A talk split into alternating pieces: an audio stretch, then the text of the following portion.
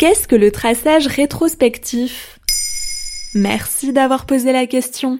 Vaccin, vaccin, vaccin, tout le monde n'a que ce mot à la bouche. Pourtant, la lutte contre l'épidémie de Covid-19 passe par de nombreuses techniques. L'une d'elles a fait ses preuves en Asie, mais est encore très peu utilisée en Europe. C'est le traçage rétrospectif dont le but est d'identifier la personne à l'origine d'une contamination.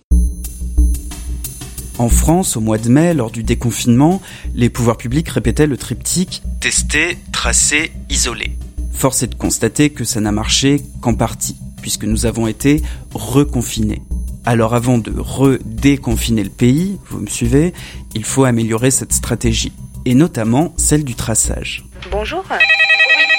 Oui, oui, vous avez été mis en relation avec une personne testée positive au Covid. Pour l'instant, l'assurance maladie pratique un traçage prospectif. Il s'agit d'identifier les personnes qu'un malade a pu contaminer pour leur demander de se faire tester. L'idée avancée par le ministre de la Santé français fin novembre serait de commencer à faire l'inverse, un traçage rétrospectif pour trouver qui a contaminé une personne malade. Mais pourquoi faire Le mal est fait, ça sert à rien de culpabiliser les gens alors non, le but n'est pas de punir, mais de remonter toute la chaîne de transmission pour identifier la source de l'épidémie.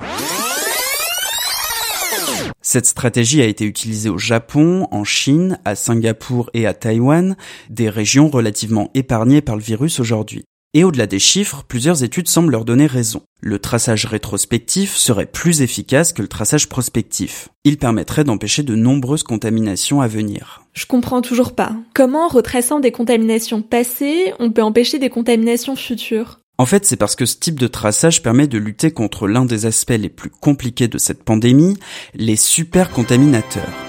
Plusieurs études le disent, une grande majorité de malades contaminent peu de personnes. Au contraire, 20% des personnes infectées seraient responsables de 80% des contaminations.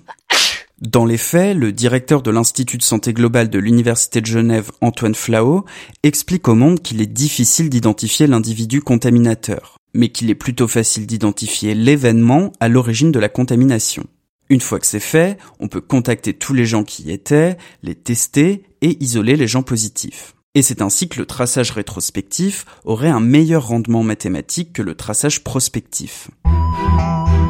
Pour éviter une troisième vague, la France annonce aussi plus de tests et plus de moyens pour le traçage. Plus de 10 000 personnes travaillent déjà tous les jours pour tracer les cas contacts Covid-19. Avec cette nouvelle stratégie, ce chiffre devrait largement augmenter. Voilà ce qu'est le traçage rétrospectif.